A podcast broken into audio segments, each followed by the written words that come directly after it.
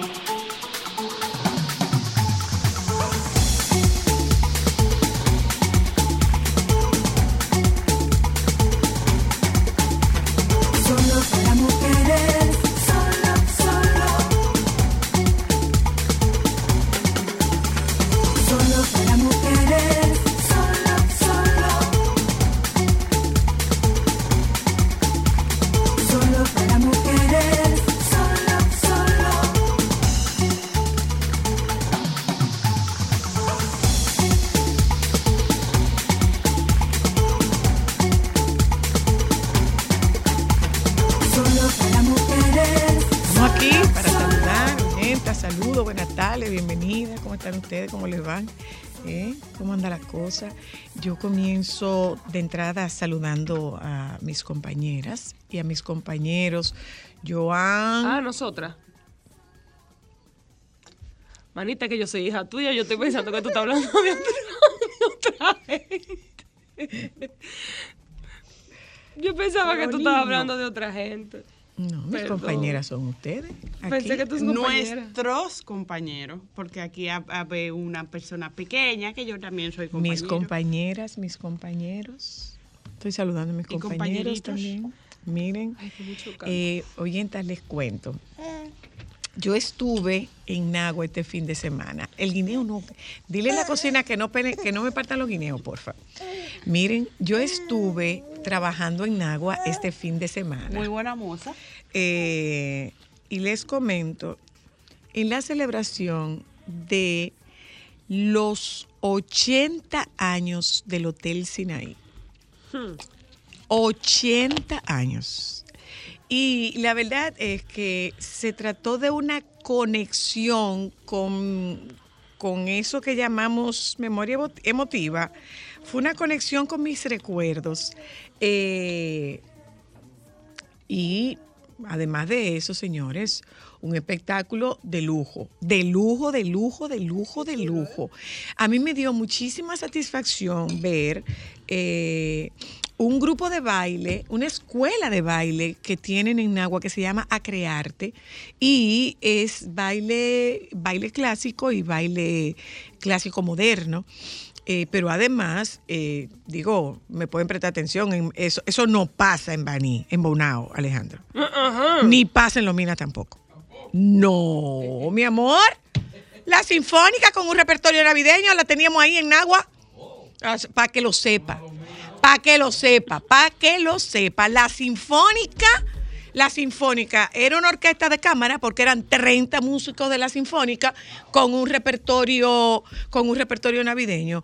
Un espectáculo de lujo tuvimos en el Hotel Sinaí. 80 años celebramos, señores. El hotel eh, es que yo lo tengo tan conectado en mi memoria. Una de las imágenes que yo más, más calada en mi memoria tenía, ¿tú sabes cuál era? ¿Cuál? La de Doña Silvia, que aprovecho para decirle, primera mujer bombero de Nagua. ¡Oh! Pero además, la primera mujer que tuvo licencia de conducir en Nagua fue Doña Silvia. Ajá. Pero aquella visionaria Ajá, mi ajá. amor. Y comenzó con un hotel. Abajo vivía, en un ala vivía la familia y en otra parte estaban las habitaciones. Eso comenzó ¿Tú sabes con... cómo le llaman esos hoteles en Estados Unidos? ¿Cómo? Bed and breakfast. Bed and breakfast. Sí, porque son hoteles familiares. Ah, pues mira, pues ese es, pues eso es un hotel familiar. Exacto. Porque debo pernoctas, decirle- diría la señora. Pernoctas. Pernoctas. Debo decirte, no, porque eso es eh, eh, eh, un hotel de paso. ¿A qué me refiero con un hotel de paso? Hotel que los viajantes, que se les llama en agua a los visitadores médicos, se les llama viajantes, o se les llamaba viajante en ese momento, se les llamaba viajantes, eran los viajantes, los visitadores, y los vendedores, todo el que tenía algo que vender, que fuera medicina, todo el que tenía algo que vender, se quedaba, teníamos tres hoteles en Nagua. Era el hotel de Feliz, el hotel de Doña Morena y el hotel de Doña Silvia. bueno, Supongo que ahí pues se habrá quedado Trujillo, no, no, mi amor. Ahí se quedó don Antonio Guzmán. Sí, sí, sí, sí, sí. qué- Ahí qué se quedó, ahí se quedó don Antonio Guzmán. Eh, el licenciado Jacobo Masluta se quedó ahí. Y Jacobo Masluta también. y Ah, pues, cualquiera de nuestros artistas se quedó en el hotel. en el ¿Qué tenía de particular el Hotel Sinaí? Ojalá que haya algún viajante o alguien que haya estado en ese momento, en ese tiempo, cuando el hotel era pequeño. Eh, ¿Qué tenía de particular el hotel? Que era un hotel familiar. Y como hotel familiar, atención, usted se hospedaba solo. Si usted quería llevar alguna acompañante femenina, usted tenía que llevar el acta de matrimonio. Si no, no. Seco. Si Ay, era una no. hija, si era una hija, usted tenía que llevar el acta de nacimiento de la hija. Pero no se permitía.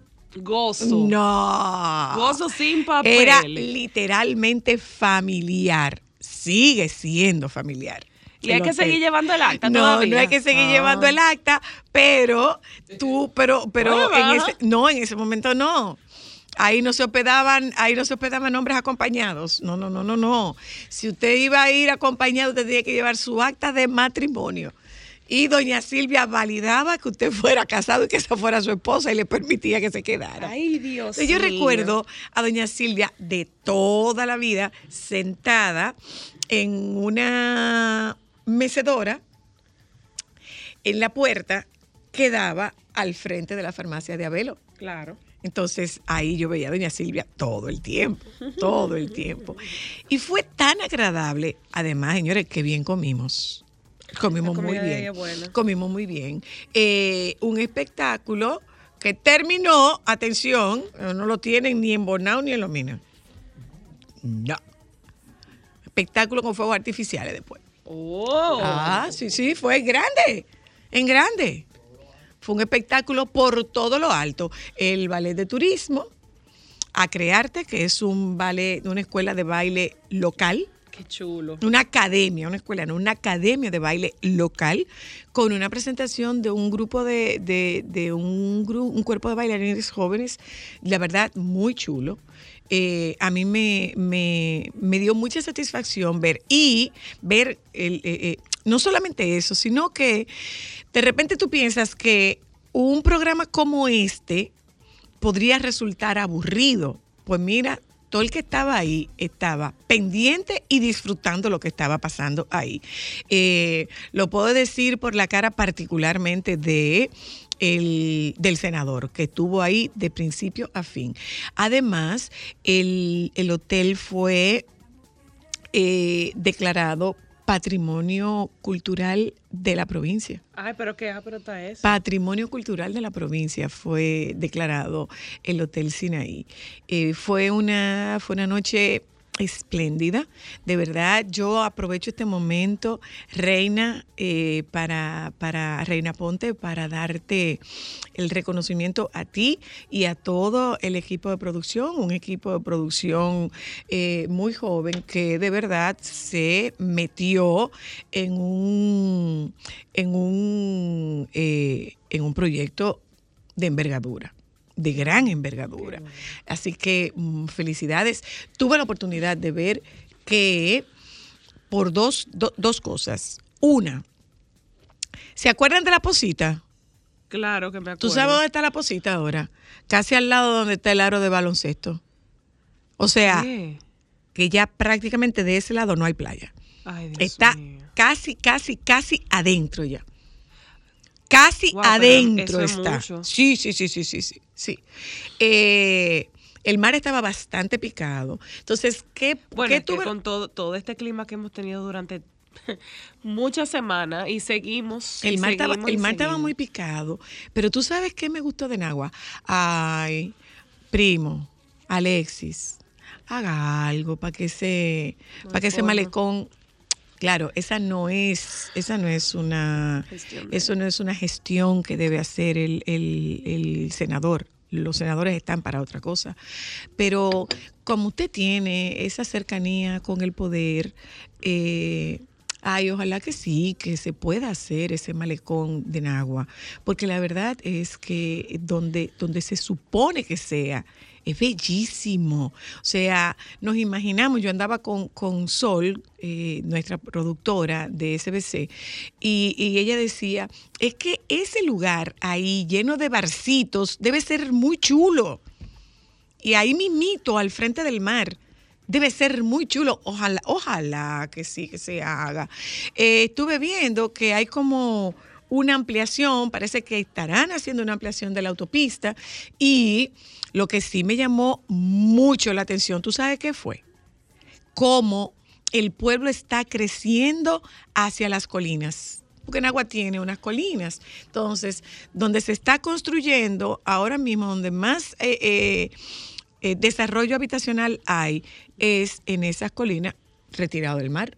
Pero me dice Josefina, que ha tenido la oportunidad de estar por ahí, que hay unas casas con una vista Bellísima, espectacular, seguro. desde donde tú puedes ver la bahía escocesa, que es como se llama la bahía de Nagua, eh, la bahía escocesa, y tú puedes ver la, la bahía de Samaná también desde, desde ahí.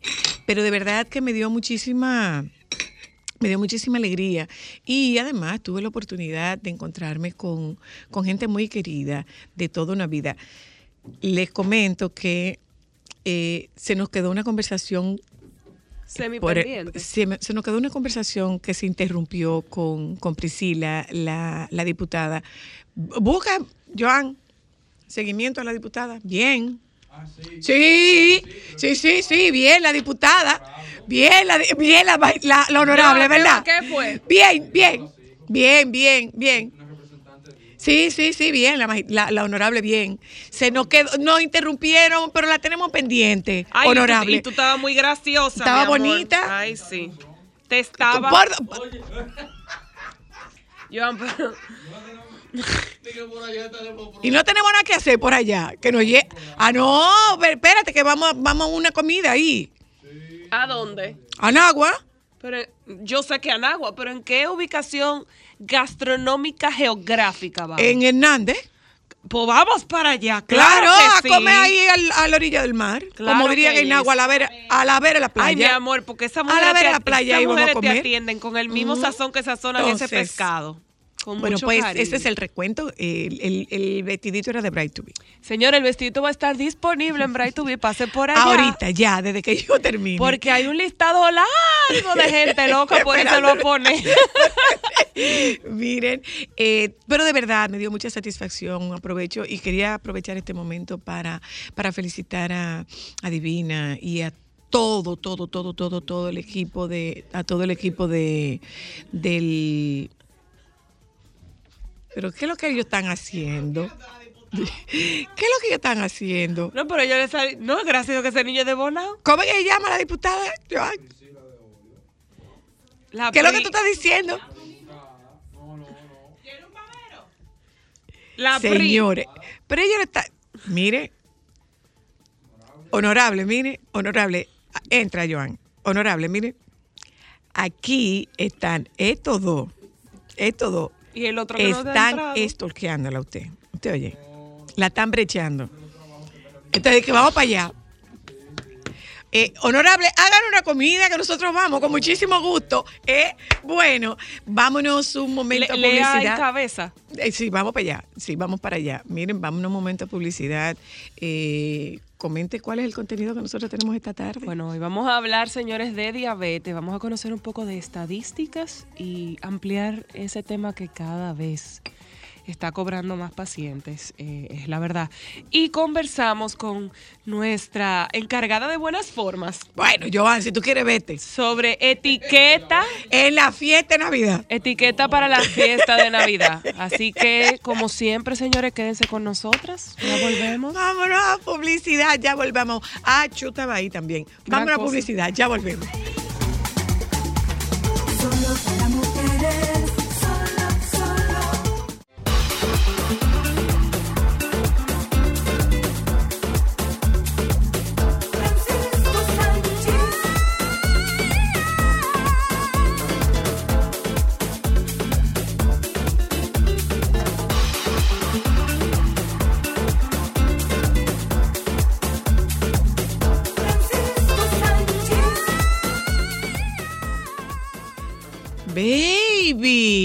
Buenas tardes, buenas tardes. ¿Y tú? Ay, caramba, bien. Ay, caramba. Cuéntame. Yo estoy muy bien, tranquilo, ¿qué más? Eh, ¿Por qué a uno le va cambiando la cosa? ¿Tú, tú recuerdas que antes yo siempre decía que los lunes, que era el día mejor para mí, que Sí, que- sí. Bueno, Cambiamos de opinión. Sí, Cuéntame. Tengo, un- tengo un par de... Yo no sé por qué. Bueno, porque quizá estoy saliendo más de la cuenta. Esa es otra forma de decir lo que le estás dando para allá.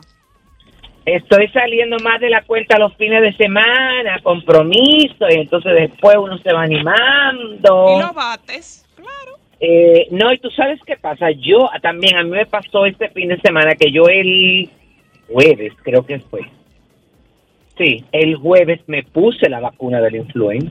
Ah, cuéntame. ¿Y, y te fue mal? Y entonces yo como que no la dejé como que esté, no, normal, porque por ejemplo yo estoy acostumbrado a ponérmela y la verdad es que yo me sorprendo porque yo no tengo esa reacción, bueno, yo puedo tener el, eh, en, la, en la noche de ese día y al otro día puedo sentirme algo, tú ves, quizá mucosidad, eh, pero yo a mí no me dan esos malestares que hay gente que le da. Yo tengo una amiga que se la puso junto conmigo y todavía ayer tenía ya dolor de cabeza. Óyeme una cosa. Yo me he puesto la vacuna. Yo me pongo la vacuna de la influenza y ni me entero. Yo tampoco. No, pero hay gente que le da diferente ahora. Ay, gracias a Dios, no me hace nada. Gracias. Pero óyeme, tú sabes lo que yo descubrí, ¿verdad? A ver. Recuérdense que hay dos tipos de vacuna Ajá. de la influenza, porque eso me lo especificó el doctor, que normalmente, ¿qué pasa? No quiero que vayan a decir que yo estoy desacreditando. Nada de eso, pero Explícate. ¿Eh? Que no, que nos expliques. Ajá, óyeme. Ahora te lo, lo es- estoy buscando la información para hacer. Eh, ay, Dios mío, pero me sale todo menos eso. Bueno, eh, eh, ok, ya. Está aquí. Estoy hablando con. Póntela. Ok. Póntela. eh, hay dos: tetravalente y trivalente. Ajá. Entonces, la más efectiva es la tetravalente, que es la que te cuida de cuatro virus claro. y te inmuniza. H1N1, que si yo cooperativa, influenza, bla, bla, bla, porque la trivalente solamente te protege de tres. De tres, exacto. Y te deja, y te deja muy expuesto. Entonces, eso también depende, porque recuérdate que la que tiene que ver con los cuatro virus es más fuerte. Ok. Y entonces ahí tú tienes unas reacciones, pero lo importante es que ya yo estoy del otro lado, tú ves. Además, no se le puede dar mucha mente, porque es como yo tengo una amiga, tú ves, que le digo, mi hermana tiene que soltar eso, que usted es obsesiva. Y ojo, que yo ni me conozco cuando digo ese tipo de cosas. Sobre todo tú. Claro, porque he soltado y todo ese tipo de, de- de- de información. Mira, quiero hablar, hablando de información de varias actividades que se van a hacer en esta semana. Expoferia Latina invita a la conferencia de prensa donde va a estar presente la artista Rosario Muedano, la artista española. Ella Ajá. viene a la República Dominicana porque ella está en una gira de conciertos en homenaje a Rocío Jurado. Estuvo en la ciudad de Nueva York, ahora va a estar aquí. Mañana mm, tiene un encuentro de prensa a las 6 de la tarde en el Centro de Convenciones y Cultura Dominicana UTESA y ahí van a dar todos los detalles de lo que será este espectáculo. Que yo vi unas imágenes, porque fíjate las coincidencias de la vida. Ayer, yo pasando canales, me encontré con un resumen de ese, de ese concierto que ella hizo en Nueva York. Ah, cuéntanos. Muy chulo, muy chulo, porque la verdad es que ella es una intérprete, ella tiene una voz espectacular. Sí, sí, la verdad. De hecho, ella ¿Eh? hizo un dúo, ella, ella tuvo una participación con, Rosa, con, con Rocío Jurado. ah, ok, hacer, imagínate con esa potente voz. Sí, sí, sí, sí, ella tuvo una eh, participación en algún momento. Ajá. El miércoles 16 a las 6 y 30 de la tarde, eh, también en el Centro de Convenciones de Cultura Dominicana UTESTA, hay un encuentro eh, que invita a la Asociación de Cronistas, bueno, hay un encuentro, no, hay una conferencia que invita la Asociación de Cronistas de Arte Filial Santiago y la Asociación Cibao de Ahorros y Préstamos, eh, titulado La simbología del dinero dentro del mundo del entretenimiento a cargo del licenciado Federico Castillo. Entonces, eh, se hace, eh, se conmemora este año el 20 aniversario del Festival de la Poesía en la Montaña en Jarabacoa. Ay, qué chulo. Asimismo, es un acontecimiento cultural, la verdad es que es bastante interesante, que lo hace la Fundación Festivales de la Montaña, Ay, que es una entidad oriunda de este municipio y que organiza esta actividad, esta mm, convocatoria eh, especial. Eh, se extiende eh, a su responsabilidad comunitaria y cultural con la entrega de libros a 20 centros educativos de Jarabacoa para dejar establecidas igual número de mini bibliotecas. Un proyecto que cuenta con el apoyo de la Dirección General del Libro y la lectura del Ministerio de Cultura, el Ministerio de Educación, a través de la Dirección General de Cultura y la Biblioteca Nacional Pedro Enríquez Ureña. En este, en cuanto al programa, la presidenta de la Fundación Poeta y Activista Cultural Tati Hernández planteó que el acto inaugural del evento será el viernes 18 de noviembre, ese mismo día en horas de la tarde, habrá un espacio lírico cultural desarrollado por el Foro Cultural de Jarabacoa, en el cual se presentará el poemario Rosa Desnuda, de la autoría de la escritora Rosa María Rodríguez. Y bueno, continúan así las, eh, la- las actividades de este festival que concluye eh, en el Centro Salesiano de Pinar Quemado el domingo 20 de noviembre.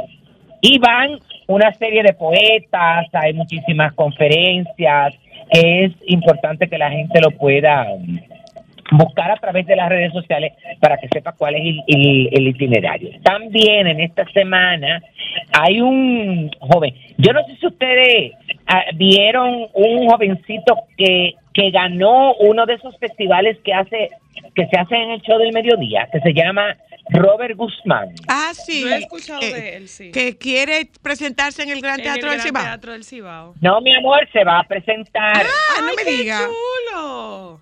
Se va a presentar. Él resultó ganador de la quinta temporada de Pequeños Grandes Talentos que produce el show del mediodía. Pues su objetivo es, eh, nada, eh, presentarse en el, en el Gran Teatro del Cibao. Específicamente es en la sala Julio Alberto Hernández. Pero para este niño, porque él tiene 11 años, es un gran reto Claro. porque él apenas se está dando a conocer. Entonces, él tiene su espectáculo en un concierto titulado Robert Guzmán, mi primer concierto. Ay, qué bello. Eh, será el sábado 19 de noviembre a las 5 de la tarde y tendrá la dirección musical del maestro Rafaelito Mirabal. Ah, qué bien. Es una cosa Qué bien.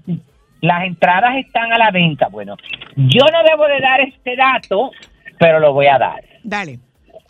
Este concierto ya está lleno. ¿Qué? Está, ¿Qué? está sold out hace una semana. Ay, pero qué bien. Bueno, está, oye, me le fue tan bien con el respaldo del público que yo mismo le dije al padre, porque yo tuve la oportunidad, de, bueno, yo le comenté a ustedes aquí, cuando yo estuve en el concurso de Mini World, que se hizo en, el, en, en, en Punta Cana, Ajá. Ustedes recuerdan que la noche del concurso yo le comenté de un joven de aquí de Santiago que fue el encargado de la parte musical, que fue como eh, eh, el, el galán de la noche, fue él. Ah, pero qué Ah, bien. pero mira. Y Qué ahí bien. tuve la oportunidad. No, él interpretó mi amor por amor, que eso fue una cosa que las niñas caían redondas así, tan, tan, tan, tan, tan, tan. Ay, a propósito de Por Amor, se me olvidó decir eso. Tú sabes que yo estuve en la celebración de los 80 años del Hotel Sinaí en Nagua. Sí, sí, yo te escuché. Mi Yo amor. estaba escuchando el programa desde el principio y oí tu, tu, eh, tu crónica. Pero además tú sabes que se me- se quedó. cosas. Se me ¿Eh? quedó. ¿Tú sabes quién estuvo ahí también? El gran Sandy Gabriel. Tremendo. Ay, no me digas. Señor que es de Nagua, hijo del director del Combo Candela. Ah, bueno, pero ¿eh? mira que qué bueno que tú Sax. estás aclarando eso, porque para mí, óyeme, yo estaba confundido porque yo siempre eh, pensé que Sandy Gabriel era de Puerto Plata. Lo que pasa es que él se movió a Puerto Plata, Sí, pero Sandy cree. Gabriel es de Ah, Nagua. ok. Y mucho de su quehacer se, se desarrolló Es- en- en los hoteles de Puerto Plata. Sí, sí. Ok, Buenísimo. Pero no, Sandy, Sandy Gabriel es de Nagua.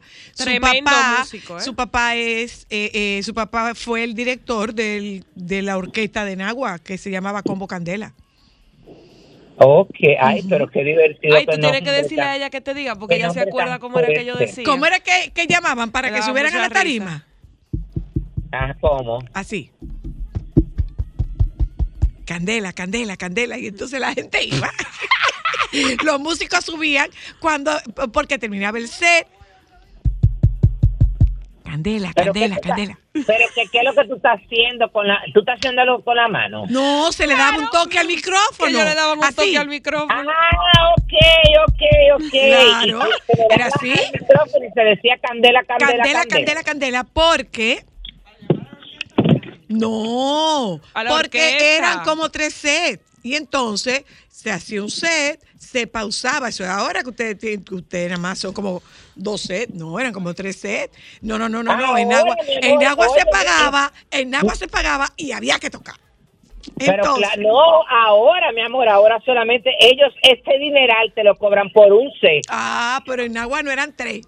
Y si Entonces, tú quieres, mi amor, que batirlo bien, entonces ya tú sabes que hay que negociar para ese segundo set. Que es más largo, es verdad, que hay que admitirlo, pero muchas veces, óyeme, la gente cuando tú le tiras un set de 45 minutos, mi hermana no lo entiende, porque se le va rápido. Entonces, lo que yo siempre he dicho, córtenlo, vamos a hacerlo una hora y una hora y así lo hacemos más cha, más nice. Bueno, pues eh, eh, el papá se llama Sijo y él era el director del Combo Candela.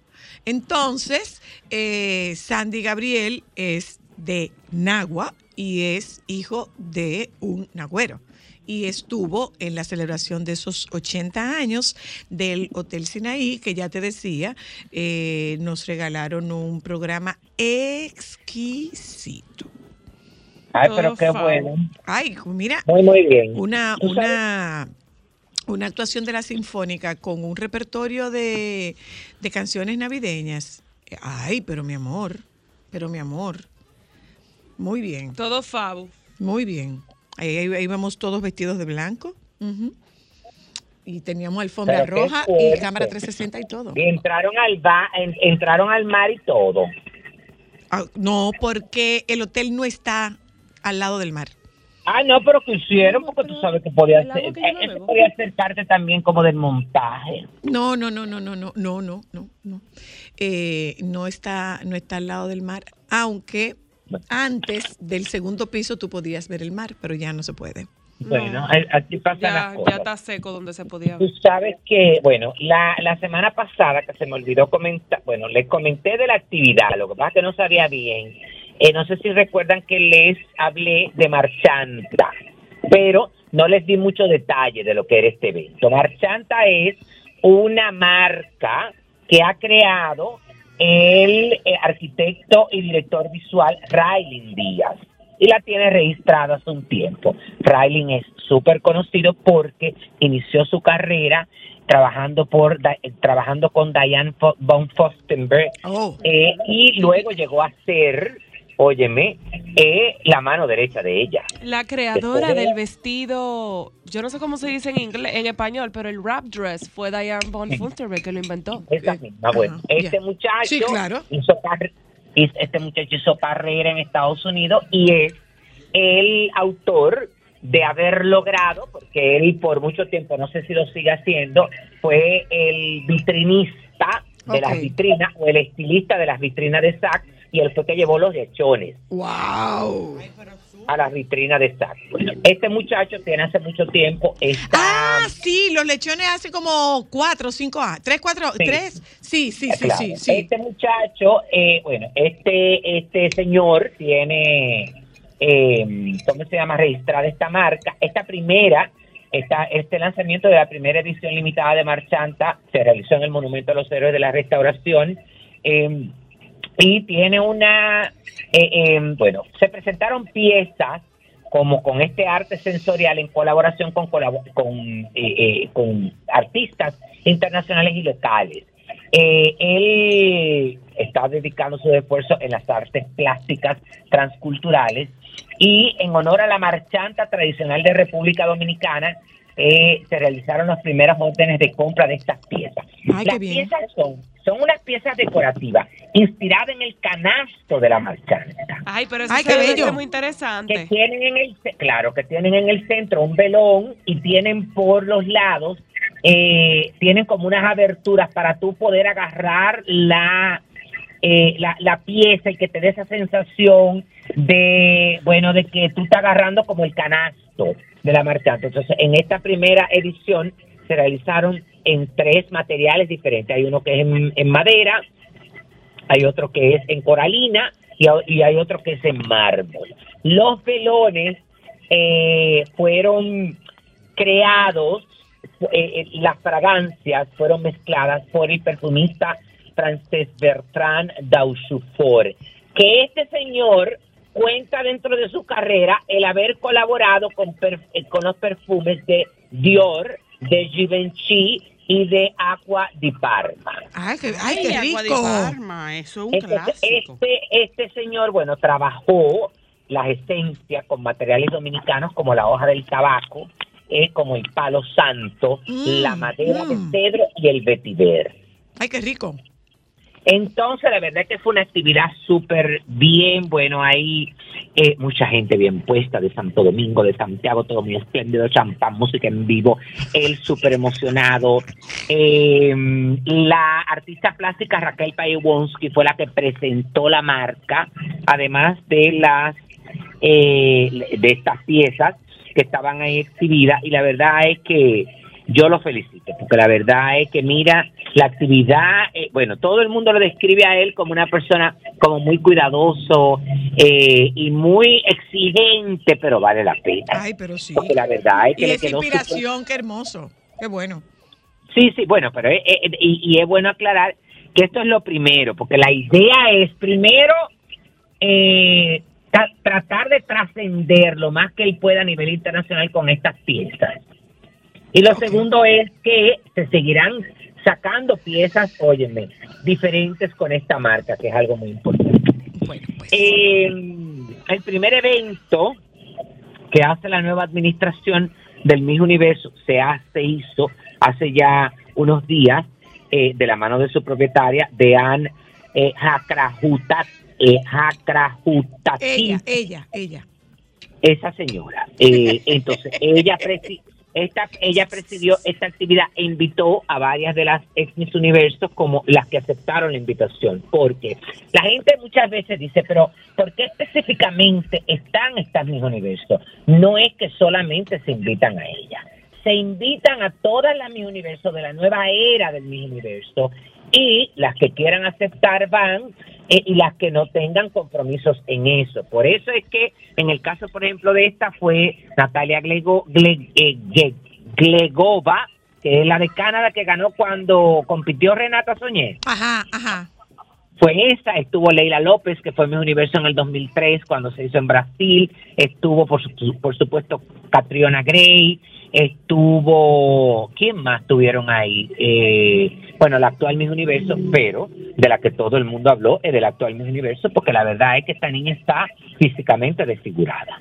Y segundo, la no me no, no, no, no, no, no, no, no, además de eso la vistieron como una roba a la gallina. Ay, Dios No, mío. Esa muchacha, ese reinado ha pasado ¿Cómo sin pena, a sin una gloria. gente- óyeme, ¿cómo tú a una gente le vas a poner un corsé de varillas con transparencia en el torso, algo cuello barco que le va a dejar de- al descubierto? Óyeme, no es con un con un abierto en una pierna. Óyeme, a mí olvídense de que yo esté acabando, de que esté gorda, de que la inclusión me importa. Pero a ella no la eligieron con ese peso ni con ese físico. Y su problema de salud es controlable. Ahí hay un desorden y ahí hay, óyeme, eh, una, no sé, qué es lo que esta muchacha le está pasando que está comiendo de más, porque tampoco ella tiene un problema hormonal, de tiroides, que por eso está así. Ahora todo el mundo que está ahí dice que ella se ha escurado y se ha agarrado de la inclusión, del respeto, del bullying para ponerse de estas condiciones. Y lamentándolo mucho, aunque no lo quieran admitir ni lo quieran aceptar, la mi universo físicamente que ha dado un cambio radical de manera desastrosa ha sido ella. Porque si vemos el caso de Alicia Machado, Alicia Machado utilizaron lo del sobrepeso, lo utilizó Donald Trump para darse una publicidad y para colocar el mismo universo que lo acababa de comprar en el lugar donde él quería. Pero tampoco fue que Alicia Machado, si tú comparas una fotografía del cambio físico, óyeme, entre una y otra, esta muchacha no tiene un año. Pero no hay ni foto de ella Bueno, en el pero- Instagram pero- Miss no hay foto de ella, pero para, ¿cómo que no hay foto de ella? Yo estoy aquí y no. Búscate. No, en el mi amor, Universo. búscate. En el No, mi Instagram amor, de Miss búscate. Universo no. No, mi amor, claro. ¿A dónde? En el de Miss Universo estoy buscando y hay como de Miss Nicaragua cuando ganó. No, no, no, mi de amor, Miss claro que Indonesia ahí. cuando Un- ganó. Un de evento que se llama Extravaganza, que se hizo allá. Extravaganza de Miss Universo. Ahí tú lo vas a ver, que por supuesto estuvo presidido en el medio, eh, eh, en el medio y todo, y ella fue la gran protagonista, la dueña del concurso, que mucha gente la ha criticado. Ay, mi amor, y ella, y ella va a dejar que otra brille más que ella. Ay, Brilló, sí. Esa dio más pelo. Ella es la del vestido dorado, baby. negro, La Miss Universo. La actual. del medio, la asiática del medio, que tiene los senos que están al punto de salir. padre del. Carmelo, pero ella parece una ballena azul con eso. Claro. Con ese corsé de Entonces, verdad. Pero fíjate, óyeme, que hasta la pusieron en una esquina. Ay, no, Sí. ay, no, Francisco. Y eso no es cuestión, mi amor. Bueno, pero nada, eh, eh, eso quería hacer el comentario de eso. Y con relación a mi universo, eh, hay unos cambios que poco a poco se están presentando. Específicamente en ese evento, el Miss Universe Extravaganza, eh, ¿cómo es que se llama esto? Ahí se anunció que seguirá siendo la presidenta de Miss Universe Organization, Paula Sugar, y a la directora ejecutiva que va a ser Amy Embridge a la cabeza. Pero la manda más, la CEO, va a ser- va a- eh, su dueña sigue siendo esto. Di- eh, ahí se reveló que va a tener una nueva corona y que la nueva corona está valorada en al menos 5 millones de dólares y que hay posibilidades de que la que corone a partir de ahora sea la nueva dueña. Que la- No la ¿Cómo fue? ¿Cómo no fue? la que parece por lo visto que la que corone no sé si este primer año o todos los años será la nueva dueña de mi universo Ah. no la mi universo no la Universo entonces ah, también aseguró que habrá un cambio en el cuadro final a propósito de la celebración del 71 de los 71 años del concurso ya no serán cinco candidatas las que estarán en el cuadro final según dijo, el top quedará en siete semifinalistas y de este grupo se elegirá a la ganadora, como hace el Miss Mundo, Ok. Ok. que parece que lo van a sacar, será como una primera finalista, una segunda finalista La ganadora y las otras se quedarán ahí aplaudiendo. Bye, baby.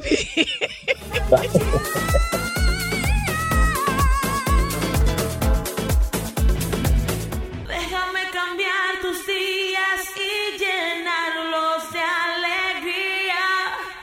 Solo para mujeres.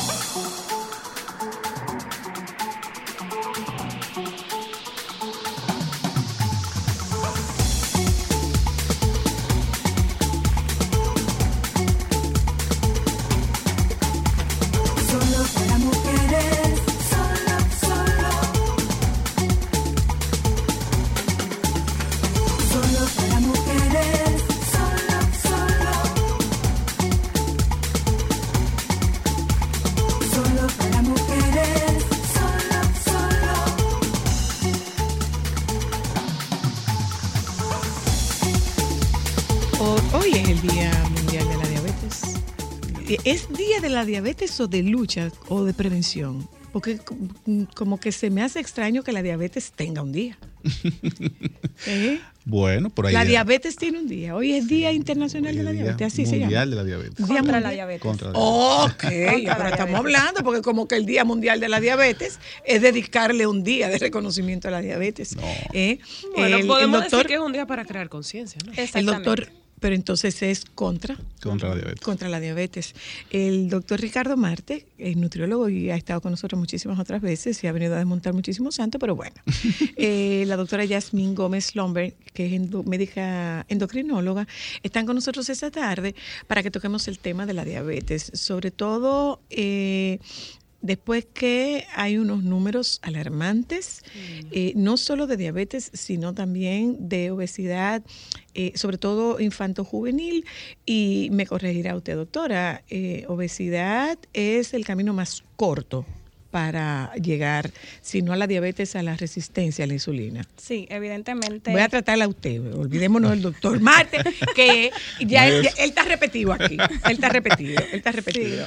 Evidentemente la diabetes mellitus es una enfermedad que ha ido en aumento, sobre todo lo que hablamos de diabetes mellitus tipo 2, que es aquella que presentan ya incluso desde los niños, antes no se veía en los niños, Sí. y ya pues afecta a los niños por eso que usted decía, por la prevalencia de sobrepeso y obesidad, evidente relacionada con lo que es nuestro estilo de vida sedentario y pues la alimentación que tenemos. Entonces, esta diabetes tipo 2 necesita sobre todo dos factores. Uno muy importante que es cuando preguntamos, ¿tienes familiares que han tenido diabetes? Sobre todo mamá, papá, hermanos, tíos, familiares de primer grado o abuelos incluso. Pero necesita otro factor aparte de eso. Por lo menos para desarrollarse en los primeros años, que sería pues el un estilo de vida. Exactamente, un estilo de vida. Usted que maneja, me imagino que sí, que maneja estadísticas. A mí me llama la atención porque, por ejemplo, en, el, en mi caso, yo sí tengo sobrinos de la vida que tienen diabetes tipo 2, pero son atletas y son niños en un peso saludable. Entonces, ¿qué porcentaje de niños con esas condiciones padecen de, de- de diabetes tipo 2 y qué porcentaje son niños que están en sobrepeso? Bueno, ahí tendríamos que ver qué otros factores de riesgo tienen esos niños para haber desarrollado diabetes tipo 2. Y evidentemente cómo fue incluso el embarazo de esa madre. Ah, mira ¿Por qué interesante. Porque es muy alarmante la cantidad de mujeres embarazadas que tenemos con o prediabéticas que no lo saben, porque es bueno de notar que el 50% de la población diabética no sabe que tiene diabetes Claro, porque no se chequea. no se chequea. Y hay otro factor que hay profesionales de la salud que no están tan actualizados o que, me corrige el doctor, no sé si le pasa a él también, que van a consultas con médicos que ven el azúcar en 105, 110, eso, Y es eso un no es chin. nada. Eso es un chin, me dijeron a mí. No, incluso más lejos. O sea, pacientes que te reportan que tienen una orina que cuando hacen orina, eh, pipí, se acercan las hormigas y eso se, se pasa desapercibido. O sea, hay muchos temas de, de en cuanto a la condición de ¿Cómo se diabetes acercan las hormigas a la orina? por la cantidad ya de azúcar. ¿Pero dónde? ¿En el inodoro? ¿Cómo No, normalmente no. Recuerda que No, no, aquí no, hay eh, no, no es descabellada la pregunta, No, ¿eh? no, porque pero- mucha gente puede, pre- puede No, preguntarse puede- lo mismo. no, y además o sea, puede ¿dónde, dónde se hace? por ahí. Pero es orina que cae. vemos, los quienes somos de pueblo, sabemos que hay una costumbre de hacer pipí donde, donde, donde se pueda. Exacto. Y hay muchas personas ya que tienen sus hábitos incluso de hacer pipí detrás de una mata, ya tienen su mata, su árbol En el favorito. patio. O donde le y coja el te reportan, ay, pero mira, hace mucho tiempo yo me di cuenta que cuando hacía pipí detrás del árbol, se llenaba de hormigas. Ya significa que la cantidad de, de azúcar es muy elevada porque ya está permitiendo que el riñón sea, deje pasar esa- esos niveles del azúcar a través de la orina. Diga, eh, doña Yo Ámbar. tengo una pregunta, sobre todo para la doctora que hablaba de eh, diabetes gestacional. ¿Una mujer que haga diabetes gestacional puede impactar a que el producto sea diabético? Evidentemente.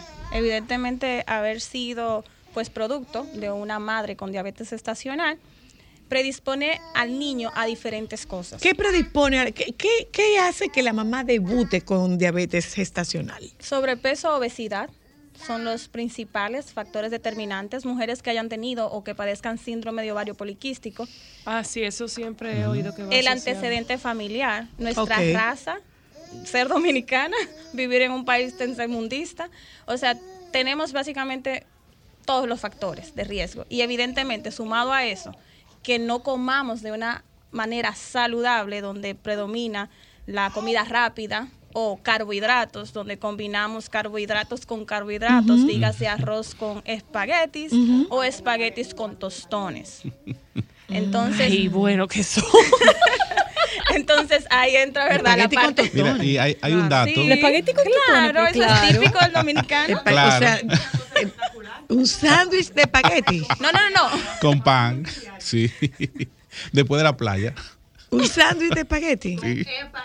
Joan, dile, a que tu mamá te lo hace con tostones. Ah, ¿tú viste? Hay un dato, hay un dato muy importante, la doctora mencionaba la obesidad y el sobrepeso. Mira, eh, investigación hecha por salud, por el Ministerio de Salud Pública el año pasado, reporta que el 70% de la población dominicana padece de sobrepeso u obesidad. Hay un Doctor. tema, y perdón, obviamente perdón, perdón. entre las embarazadas en, en esos Ahí, números. ahí tenemos, tenemos que pensar un poco en el tema cultural. O sea, si tú tienes un hijo flaco, tú no eres buena madre. Tú eres mejor madre en la medida, por lo menos, para algunas abuelas, para algunos familiares, a- sobre todo a nivel de Rural. a nivel rural, ¿eh? que hay más bien que está gorda, rozagante que te. Frondosa. Entonces, entonces pues, a la ahí hay no, y el niño, el niño atrasadito, mi amigo está atrasadito. Exacto. No y, y mi pregunta iba, porque mucha gente no sabe o no tiene conocimiento de cuánto es sobrepeso. O sea, ¿en qué momento yo puedo identificar cálculo de masa. eh, que estoy en sobrepeso? ¿Cuántas libras de más lo indican? Si lo indican las libras, si lo indica el índice de masa corporal. Cuestión de que una persona pueda estar monitoreándose. Mira, hay una tabla eh, muy conocida ya, muy antigua incluso, que es el índice de masa El corporal. IMC. Es un dato sencillo, altura, sobrepeso. Eh, cuando tenemos esos datos, eso arroja obviamente un número y el número va de entre 19 a 24.5, estaríamos hablando que estamos dentro de nuestro peso, de 25 a 29 estaríamos hablando ya de sobrepeso. Eh, a partir de 30 ya estamos hablando de obesidad y, y obviamente entre más va subiendo el número, eh, definimos la obesidad en obesidad tipo 1, obesidad tipo 2 y ya obesidad mórbida, que es a partir de un índice de masa corporal de 40. Ya es son datos bien fáciles porque ya hay aplicaciones celulares, ya tú pones en Google IMC y te permite poner esos datos tanto en centímetros como pie pulgada, eh, peso en libra, peso en kilo. O sea, ya todo el mundo tiene la tiene cómo eh, calcular esa parte, aunque y lo digo por la experiencia, creo que a la doctora también le ocurre. Tú le preguntas a la persona cuánto tú pesas y la mayoría te dicen, es que yo tengo mucho tiempo que no me peso. Aquí no sabemos. Ah, pero es que ustedes dicen que no se pesen. Sí, pero Entonces, ¿para qué lo la que pasa es que, es que Por- porque ustedes dicen que no se pesen No, para que no que se esclavicen con el tema del peso. Mira, quienes yo le diría que no se pese, y creo que también a la doctora le, le ocurre, es quienes están en una dieta para perder peso. O sea, no te enfoque tanto eh, que perdí tantas hoy porque esto es un tema de largo plazo. Pero tener, eh, pesarse de vez en cuando, incluso saber su medida, su altura, es, son datos muy importantes eh, para la persona eh, y más para el médico también. Eh, en mi caso no cuenta porque yo comie- nosotros comenzamos a reducirnos. Una- no, no, no, después de, después de los, o sea, yo tengo 61 años, en los 60 ya la gente comienza Sí. a reducirse de tamaño. Eh, Una pregunta, doctor. Eh, sobre todo ahora con esta generación que está muy eh, empoderada en amar tus curvas, en los size grandes son iguales que lo pequeño, en no me discrimines por el, por el peso que tengo. Vamos a enfocarnos en un tema de salud. Esas personas que definitivamente han entrado en un mundo donde me niego a perder peso porque me niego a entrar en la parte comercial, como ellas dicen, que venden los médicos, que no es salud, sino llenarse los bolsillos en los consultorios. ¿Cada cuánto estas mujeres deberían monitorear su cuerpo para poder identificar si están bien o, s- o, o cuándo van a empezar a fallar los valores? Pero no necesariamente esas. O sea, la glicemia debe ser un- un- una prueba de rigor. A partir de qué edad se es, porque hay como un perfil de hay como un perfil determinado, pero evidentemente eh, la- la- los números delatan que cada vez es menos precisa la edad en la que se produzca un debut. Sí. La, la glucemia es una prueba que debe mandarse a medir, o sea, y se manda en los médicos de los pediatras mandan a medir glucemia, es, es como un recién nacidos, O sea, uno podríamos siempre se- en los recién nacidos se hace, evidentemente, sobre todo en madres diabéticas o de madres debutando con diabetes gestacional o incluso de mujeres obesas, se hace de manera regular. Y por eso era que ahorita comentaba con el doctor que muchas veces lo ven dos puntitos por encima y no pasa nada. y no pasa no nada, pero cuando me llega a la consulta ya tiene 100 puntitos por encima, porque los dos puntitos fueron hace cinco años cuando se podía prevenir que no llegara la diabetes. Ah. Pero cuando ya llegaste a diabetes y probablemente ya llegas con una complicación porque llegaste del oftalmólogo porque fuiste que no podías ver y cuando él te chequea, dices que su problema no son lentes, es que su azúcar está alta Ok. Y vamos a, a retomando, pararnos- ah, sí, para yo hacer retomando otra su pregunta. La par- lo que usted decía sobre amarme como soy eso, y era también algo que el doctor decía, los médicos últimamente tampoco tomamos solamente el índice de masa corporal. El doctor lo sabe que hablamos también de lo que es grasa corporal. grasa corporal. Y sobre todo la grasa visceral, que es la es grasa que se pega al corazón Y a lo- a que los predispone a enfermedad cardiovascular. Cardiovascular. Enfermedad cardiovascular es la principal causa de muerte en el mundo. Entonces, muchas veces hay personas que están delgadas, por así decir, pero su grasa visceral es alta. Edad alta. Entonces, también me voy por esa parte porque hay personas que pueden decir, no, para mí no aplica. Yo puedo decir, Yo para mí no aplica porque yo estoy delgada. Si usted no ha ido a un chequeo, usted puede tener el azúcar elevada y estar flaco. Y o sea, estar no, delgado. Estamos hablando evidentemente de los principales factores de riesgo para diabetes mellitus tipo 2, pero una cosa no excluye a la otra. Una pregunta.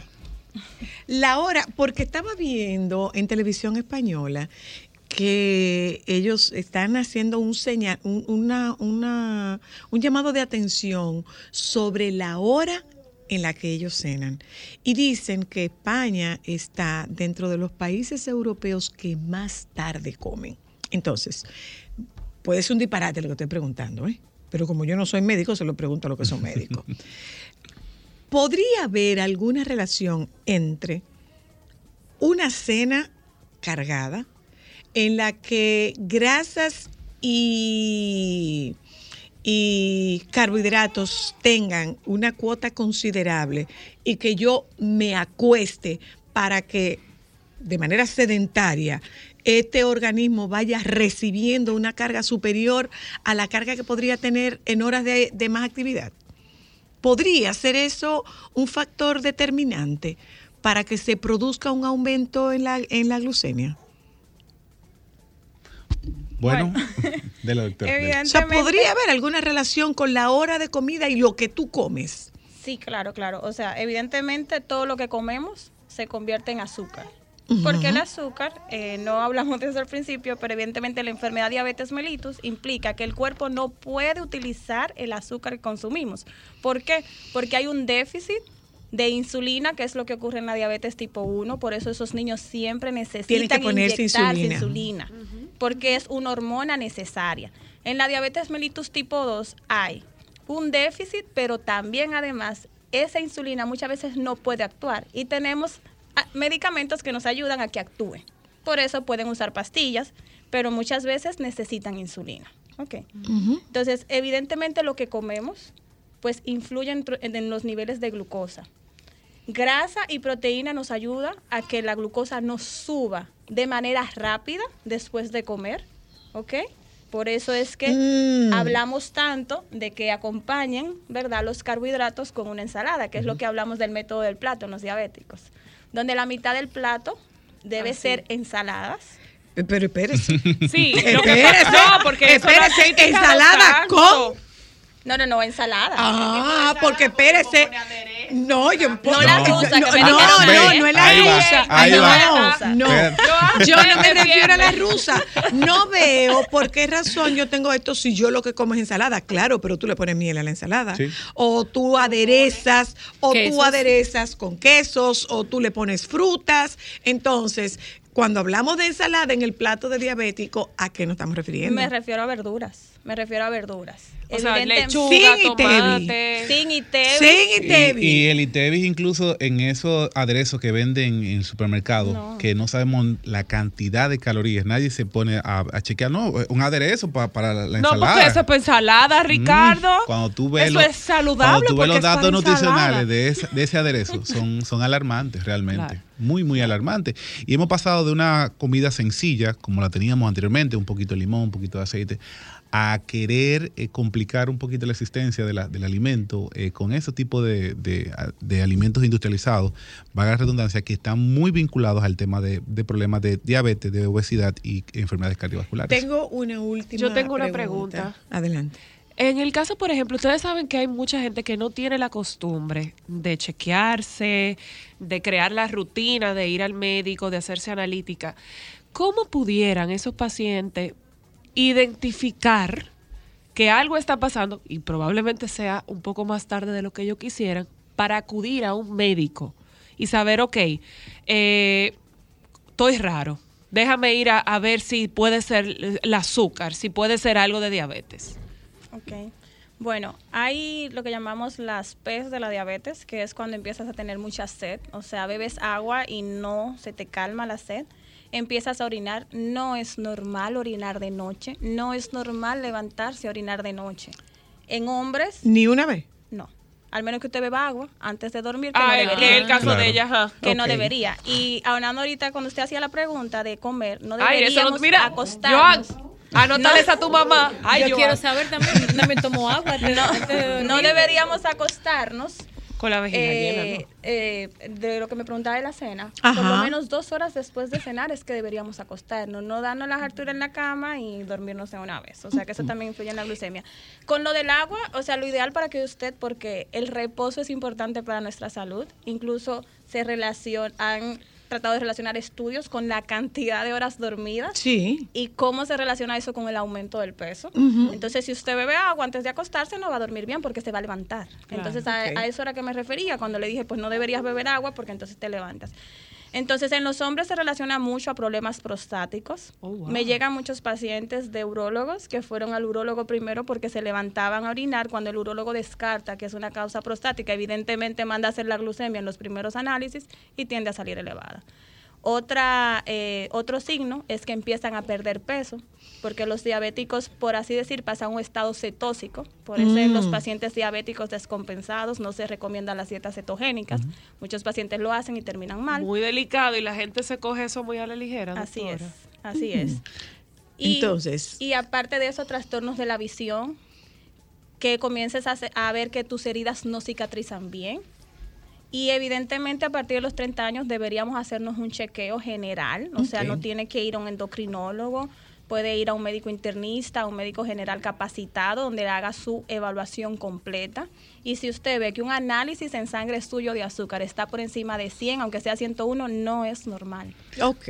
Un dato muy importante. Estamos eh, actualmente celebrando, tomando los datos del censo nacional y se reportan que cerca del 11% de la población dominicana padece de diabetes. La, doc- la doctora dijo un dato muy Con el importante. dato, con el dato hasta ahora. El 50% de los diabéticos no saben que la padecen. está, Sí, exacto. O sea, cerca. eso es un número Miren, peor. eh, eh, Mucho peor y todavía. Antes, antes, antes de despedirnos, eh, es el enemigo público de todo el que tiene que ver con salud.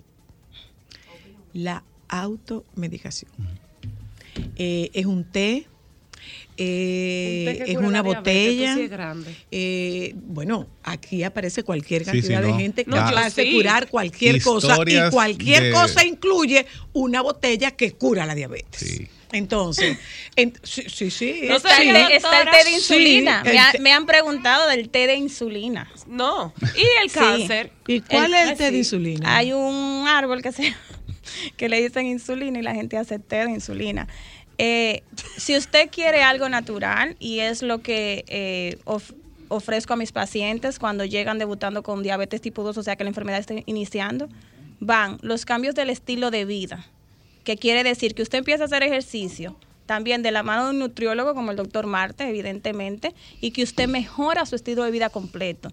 Pero evidentemente eso puede afectar, o sea, si usted toma un té o usted toma cosas pensando que le van a hacer, lo que usted retarda es el tratamiento adecuado de su enfermedad y por lo tanto la aparición de complicaciones de la misma. Y está perdiendo tiempo. Exactamente. Está perdiendo tiempo. Mire, Gracias, por favor, doctora Gómez y Marte. Compartan sus eh, contactos.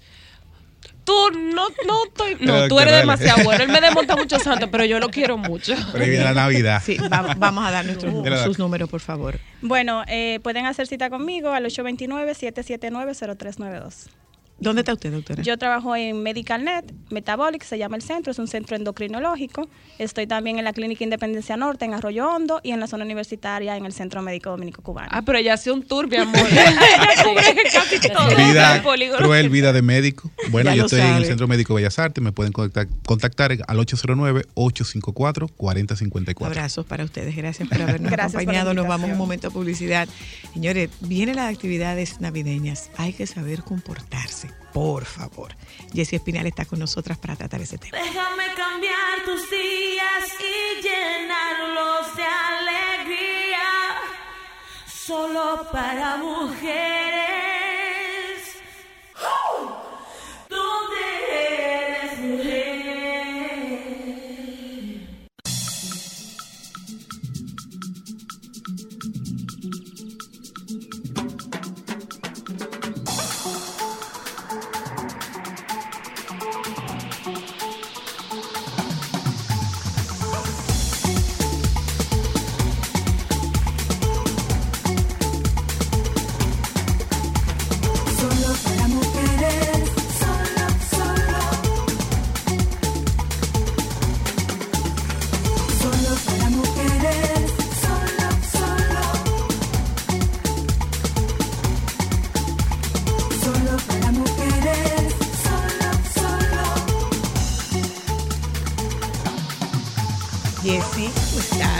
Feliz de estar no te aquí. Que tenía del el verde. niño dijo- Ay, gracias. No, yo no. No me defendiste. No, yo no respondí. Claro, debiste Él responder. estaba, él estaba diciendo algo que era absolutamente natural. O sea, en esa casa es Navidad y en la nuestra, Pero bueno, pero la nuestra, la de su mamá. No sé. No, fue a su, Eh, a su tita que se lo dijo, no fue a mí, ¿no? bienvenida, Jessie Espinal. ¿Cómo estás? Muy bien, ¿Tú? contenta de estar aquí Gusto con de ustedes verte. hoy. Mira, Jessie, lápiz y papel desde Jessie, ahora, Jessie, por favor. El comportamiento en las actividades, porque eh, no es solamente del trabajo, eh, no es solamente con los relacionados, es también con algún, algún cliente, o sea, vamos a comportarnos. Sí, porque las actividades sociales en esta temporada se duplican, se triplican. ¿Se deben aceptar todas las invitaciones? Pero Jessie? Depende no de nuestra agenda. Eso, tú sabes, Jessy, que aparte de que se duplican, la gente baja la guardia atento a que estamos en festividad y les entra mucho el chip de la informalidad. Sí. Y eso a veces es muy delicado. Y también nos entra el, el chip de la glotonería. Queremos aprovechar porque de repente lo que se está sirviendo está muy rico, es algo que me gusta mucho, que solamente se cocina en esta época. Eso te iba a preguntar varias cosas. Uno, ¿se deben aceptar todas las invitaciones? ¿Son transferibles invitaciones? Porque imagínate, yo andaba con Sola, entonces ¿cómo yo voy a llegar sola? Porque ella está sola, ella vino de, de, de Cotuí a visitarme yo De no la puedo Cotuí, dejar no de en la casa. no de Cotuí, no, porque de Cotuí, de desde el, desde el primer momento que la invitación se recibe, valorar si podemos, más bien ponderar si podemos participar o no, confirmar y si tenemos que ir con un, un acompañante, si la indicación, si la invitación no lo indica, preguntar. Porque si es una actividad Ah, social abierta, claro.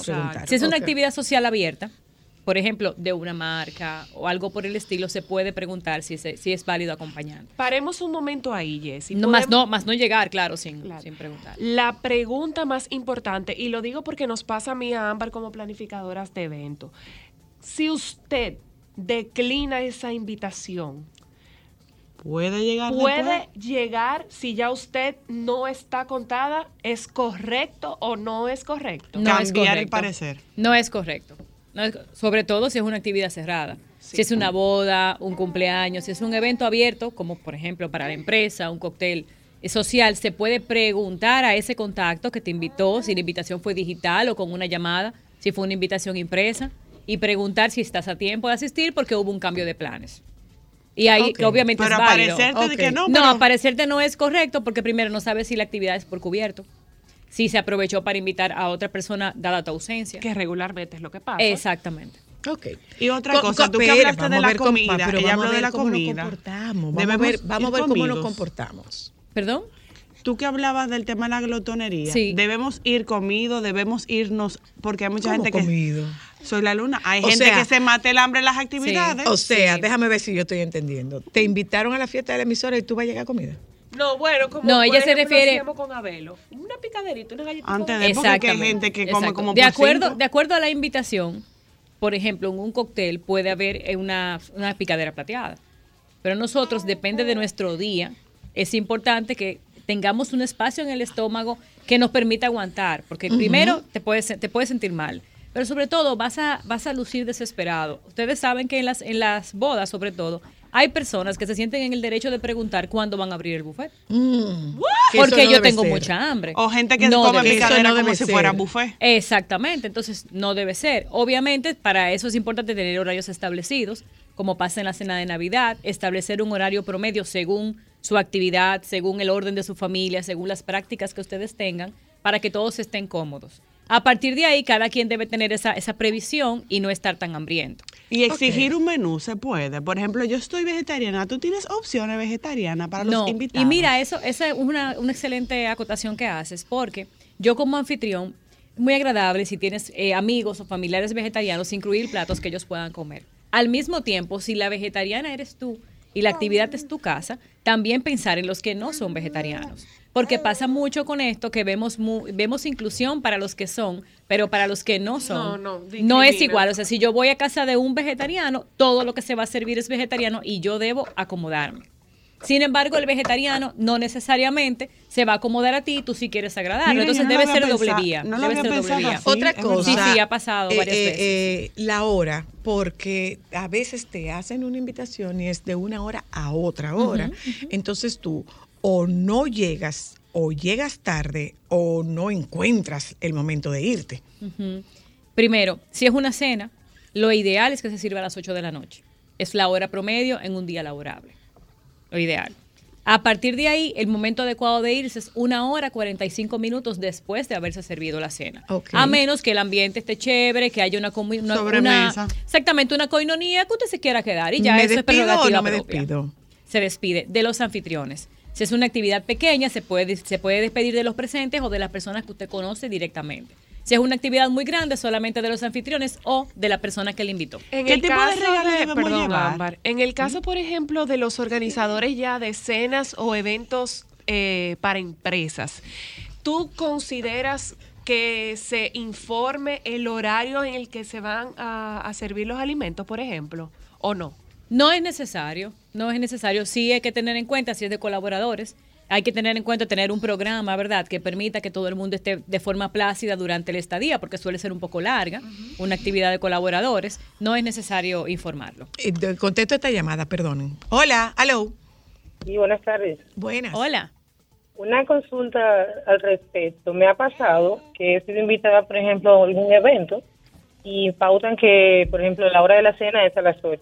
Sí. Pero resulta ser que una persona de importancia para el anfitrión, digo, un familiar, su esposo, en caso que sea una dama, llega tarde.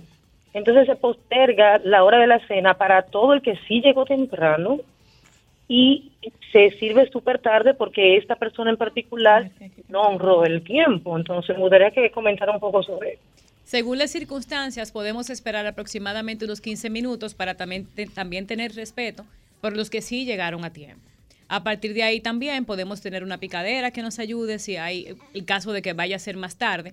Y de lo contrario, empezar eh, ya la parte de la velada y entonces pedir excusa por esa persona que va a llegar más tarde y que se una.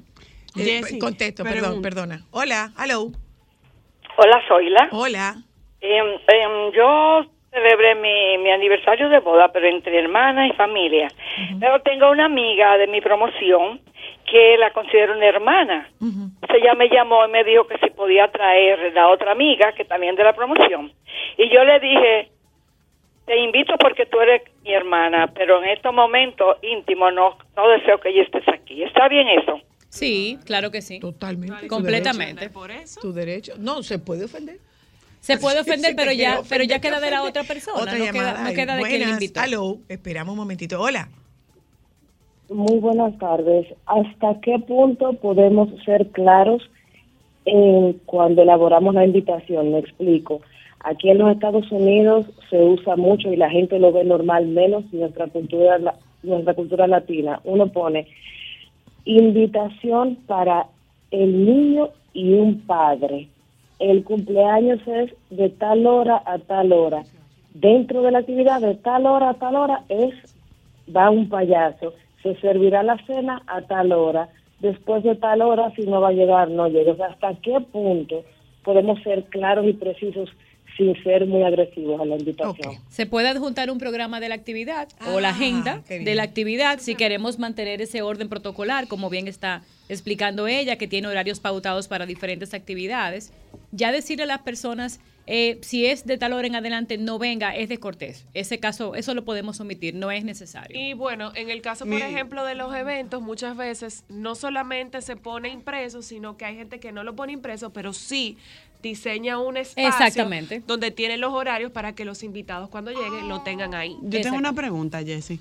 Si voy a una cena navideña o a un lugar donde debo llevar un regalo, ¿qué tipo de obsequio, regalo, presente debo llevar?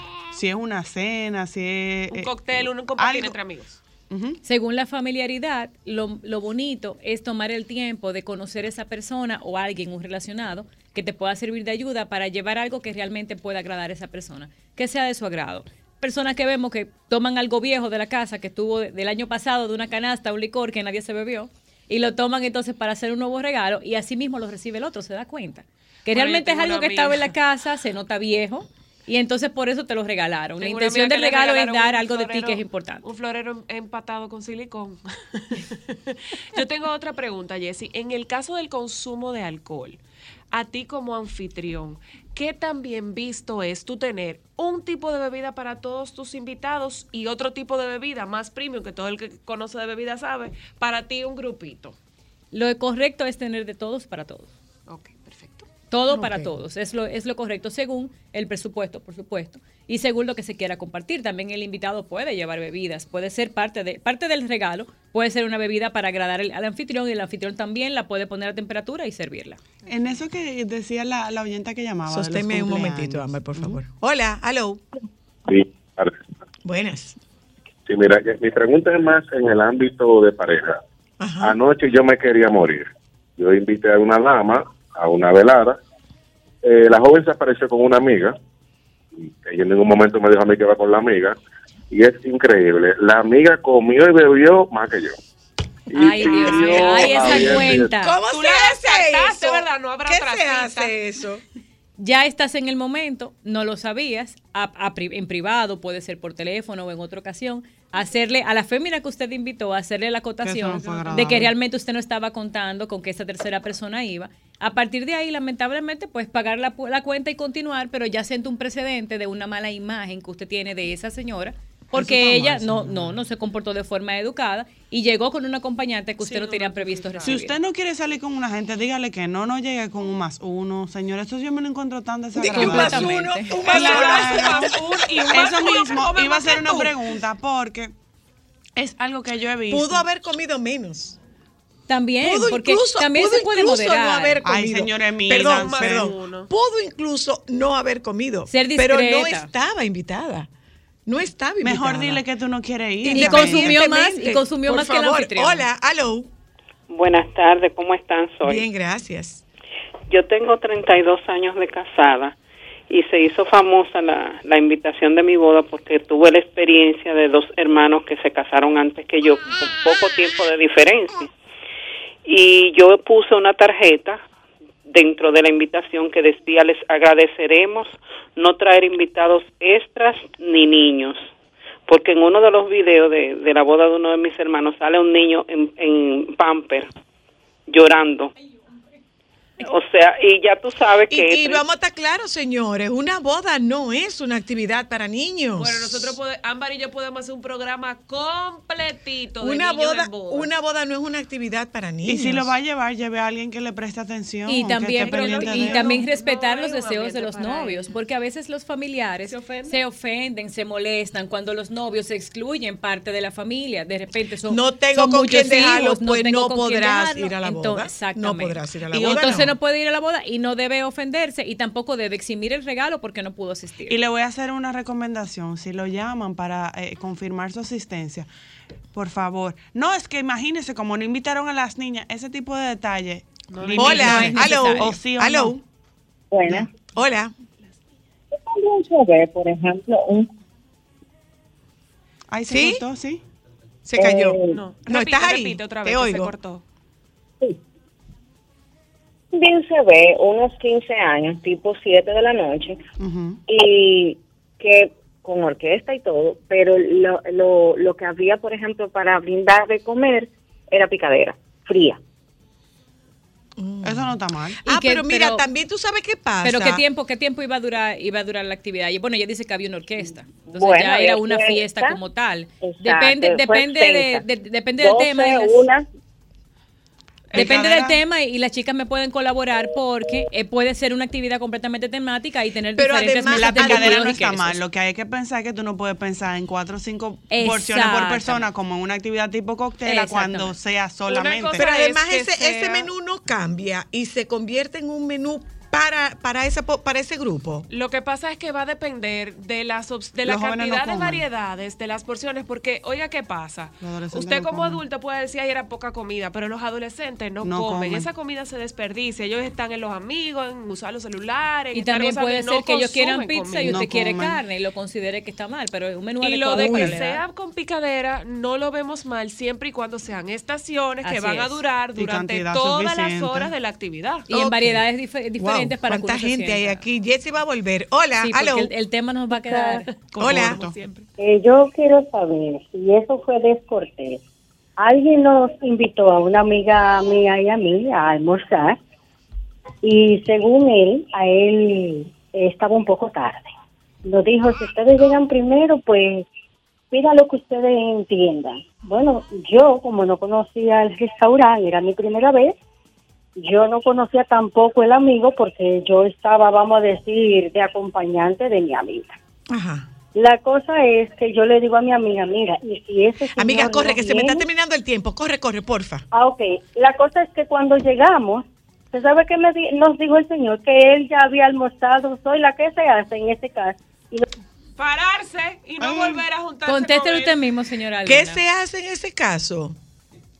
Paga tu cuenta y adivina qué. Preséntale a Ru. ¡Ruede durísimo! Rullío. Nos juntamos con ustedes mañana, si Dios quiere. Los Rullío. compañeros del Sol de la Tarde están ahí. Solo para mujeres, solo, solo. Sol 106.5, la más interactiva. Una emisora RCC Miria.